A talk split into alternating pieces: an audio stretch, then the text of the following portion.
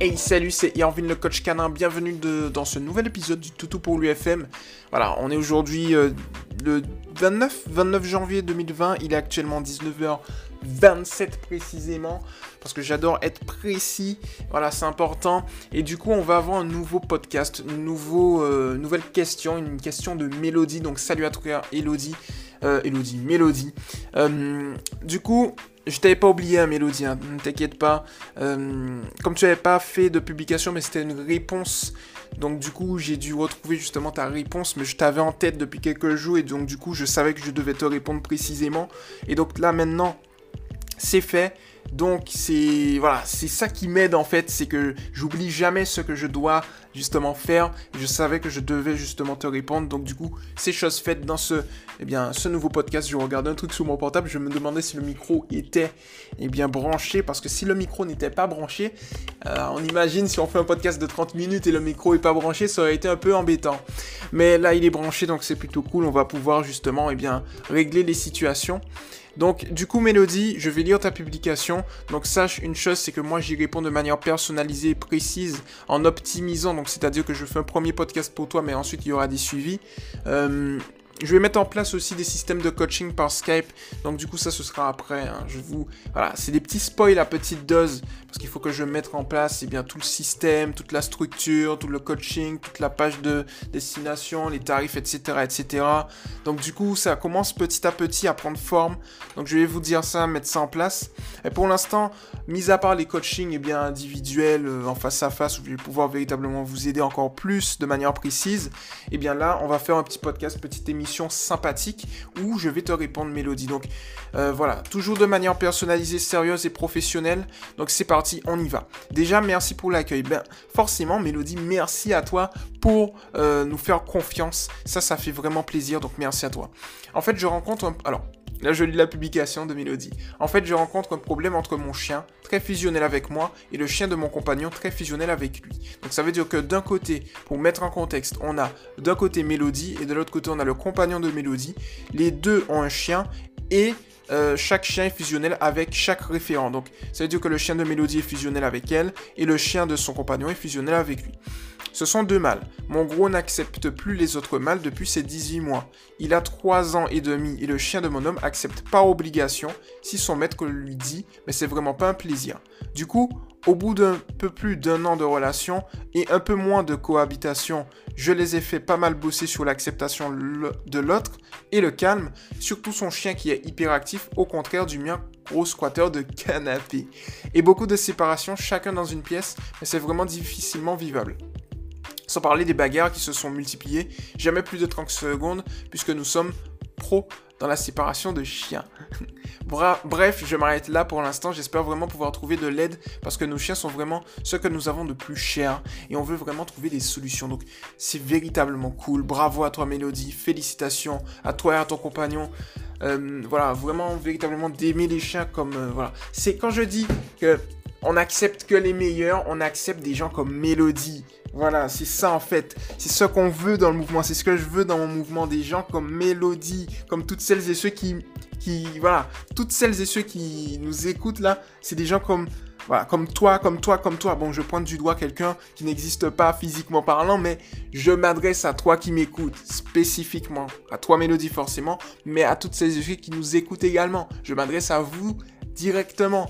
Vous êtes les meilleurs si vous êtes dans le mouvement, bien évidemment. Hein. Mais si vous n'êtes pas dans le mouvement, mais que vous venez dans le mouvement, vous êtes les meilleurs Et vous êtes le bienvenu avec une petite publication de bienvenue. Bon, alors, pour le coup Mélodie, qu'est-ce qu'on peut faire dans ce genre de situation? Alors ici, l'éducation positive scientifique se base sur, euh, je dirais, trouver les causes, générer des hypothèses par rapport aux causes, et à partir de ces hypothèses, on va tout simplement euh, régler la situation par l'intermédiaire d'exercices pratiques. Voilà comme ça que ça se met en place. Alors, du coup, qu'est-ce qu'on peut faire dans ce genre de situation? Alors moi, en fait, ici, ces deux chiens, forcément, hein, c'est comme je sais, il faut pas faire de l'anthropomorphisme, mais je vais en faire un petit peu. C'est comme les humains, il y a des chiens qui n'arrivent pas à se, voir entre eux, se voir ni en peinture, que ce soit du Picasso, du Matisse ou, euh, comment il s'appelle l'autre euh, Bah oui, celui qui a fait... Euh, Ah là là, ah là là. En plus, je l'adore. Je l'adore, j'aime bien au niveau de ses œuvres. Il a fait la Joconde. Leonardo. Leonardo de Vinci. Leonardo de Vinci, voilà, qui a fait, eh bien, fortuitement la Joconde. Voilà, c'était tout ça pour ma blague, en fait. Ils peuvent pas se voir en peinture. Tout ça, c'était pour ma blague. Bref, alors, du coup, euh, qui a fait la scène, qui a fait l'homme de Vitruve, euh, voilà, qui est le fils de Piero da Vinci. Et ouais, euh, ouais, qui était un auteur, voilà. Bon, bref, on n'est pas, on n'est pas là-dessus, hein. On n'est pas là-dessus. Bon, du coup, je, reviens sur le sujet de la vidéo. Donc, du coup, ici, je pense que dans ce genre de situation, il faut surtout travailler au niveau je dirais, du conditionnement. Voilà.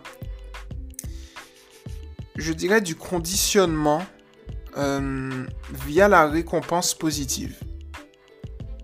Il y a quelque chose que j'ai appris récemment. C'est au niveau du conditionnement opérant, donc j'ai envie de vous le transmettre. Il y a là le... Comment on appelle ça?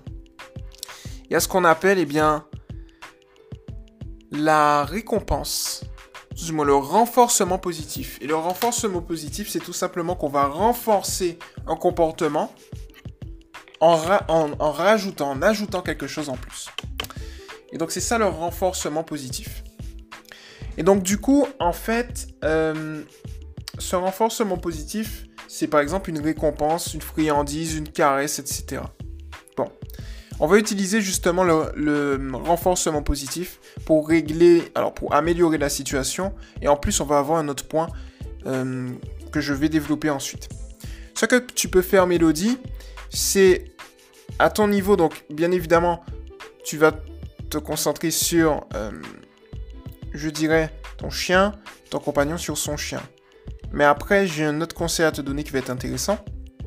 C'est que sur ton chien, dans un premier temps, eh bien tu vas à chaque fois qu'il va croiser l'autre chien lui donner une récompense. Ça, ça va être plutôt pas mal. Et même chose pour ton compagnon. Dans le cas où ton chien est calme, bien évidemment.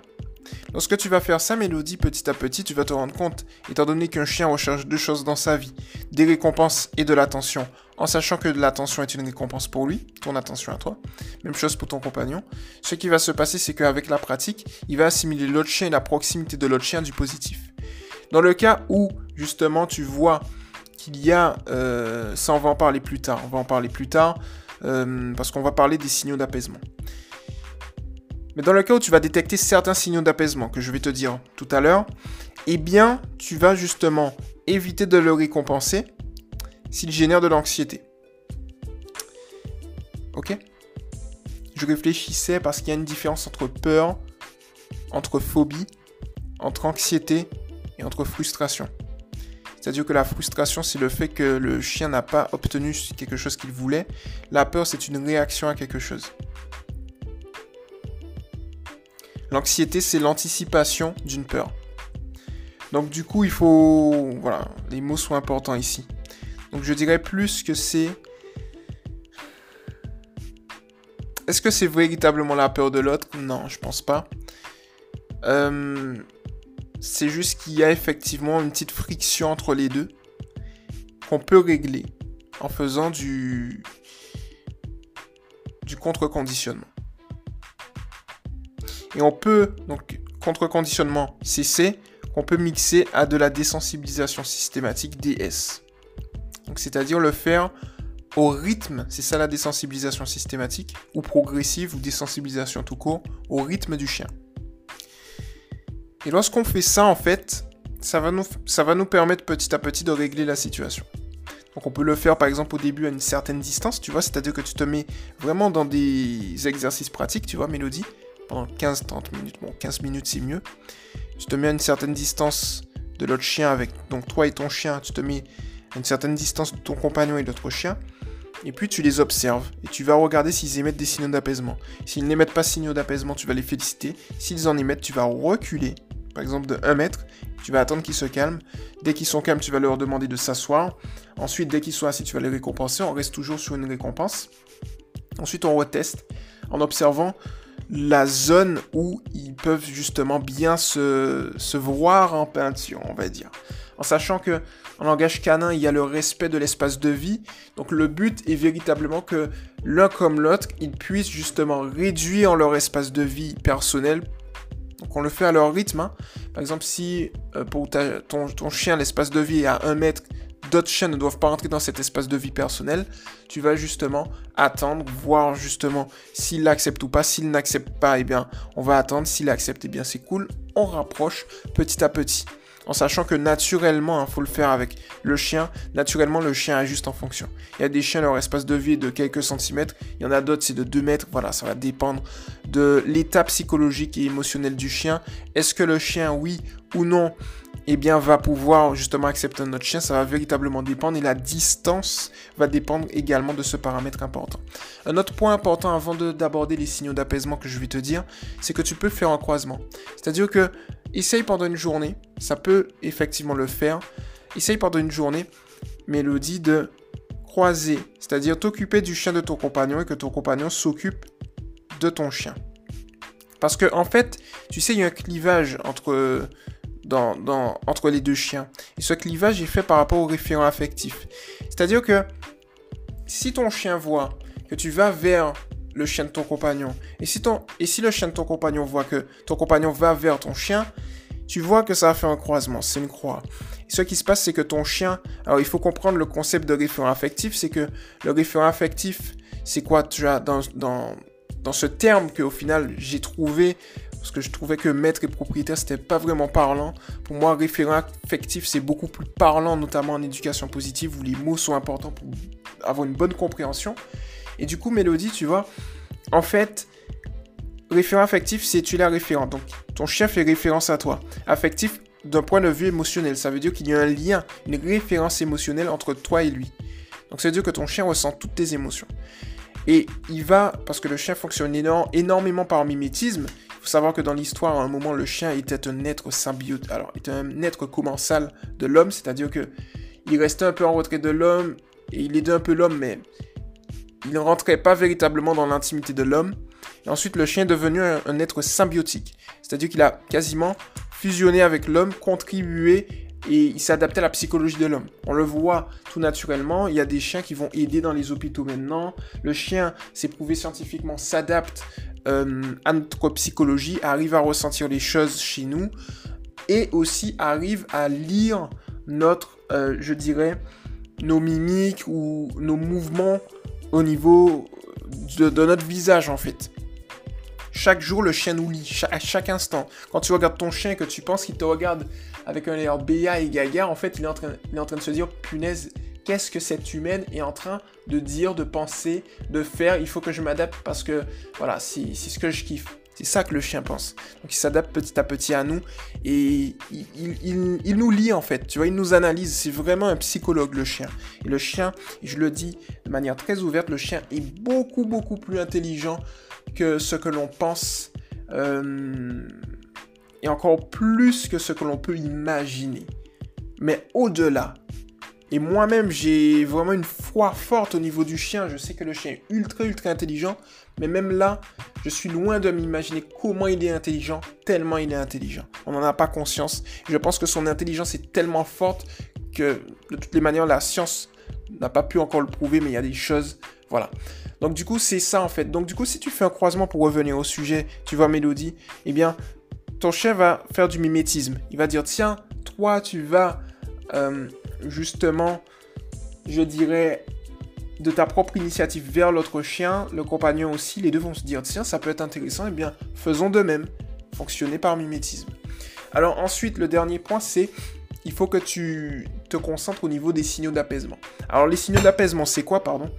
C'est tout simplement que ton chien va émettre des signaux d'apaisement à trois niveaux. Soit pour avertir l'autre chien qu'il n'est pas bien, soit pour s'apaiser directement, ou soit pour apaiser l'autre chien. Donc les signaux d'apaisement sont les suivants. Le chien va plisser des yeux, le chien va bailler, le chien va faire mine de renifler par terre, le chien va tourner la tête, le chien va tourner le dos, euh, le chien va s'asseoir, le chien va rester immobile, le chien va faire des mouvements avec de lente amplitude, le chien va renifler, euh, tout du moins va euh, lécher ses babines plutôt, très rapidement, lécher sa truffe plutôt, pardon, très rapidement. Euh, après, tu vas avoir, mais ça c'est dans des altercations, le chien va pouvoir s'interposer, c'est-à-dire que si tu as deux chiens qui vont peut-être se bagarrer, tu as un troisième chien, hop, qui va venir au milieu, va justement protéger eh bien, la gorge d'un des chiens et justement va euh, s'interposer quoi. On a aussi la stratégie de contournement, c'est-à-dire que tu vas avoir deux chiens, un chien va contourner l'autre chien. Voilà, c'est un signal d'apaisement également. Après, tu en as plusieurs. Hein. Tu as le coucher, tu as le assis également, tu le... Il reste debout, il ne bouge pas. Voilà, donc c'est plusieurs signaux d'apaisement comme ça qui vont justement permettre de, gérer la situation. Partant de ce postulat, tu peux ensuite euh, observer tes deux chiens. Tu te souviens de l'exercice que je t'ai donné de désensibilisation systématique où on les met à une certaine distance et on regarde les signaux d'apaisement, mélodie. Eh bien, ici, tu vas justement observer si tu euh, détectes les différents signaux d'apaisement que je t'ai donnés. Et en fonction, eh bien, ça va te permettre de régler la situation, tout simplement. Donc, en gros, euh, l'ensemble de ces exercices pratiques vont te permettre, Mélodie, de régler la situation, en tout cas d'apaiser l'intention. Un autre point important que tu peux avoir, c'est ça peut être intéressant, c'est les signaux de mise en garde. Les signaux de mise en garde, eh bien c'est tout simplement, tu vas venir et tu vas, euh, le chien va grogner, retrousser ses babines, aboyer, faire mine de mordre et ensuite, eh bien mordre réellement. On a 3-4 signaux de mise en garde avant la morsure en sachant que voilà, là il se chamaille tranquillement, donc je peux également faire ça.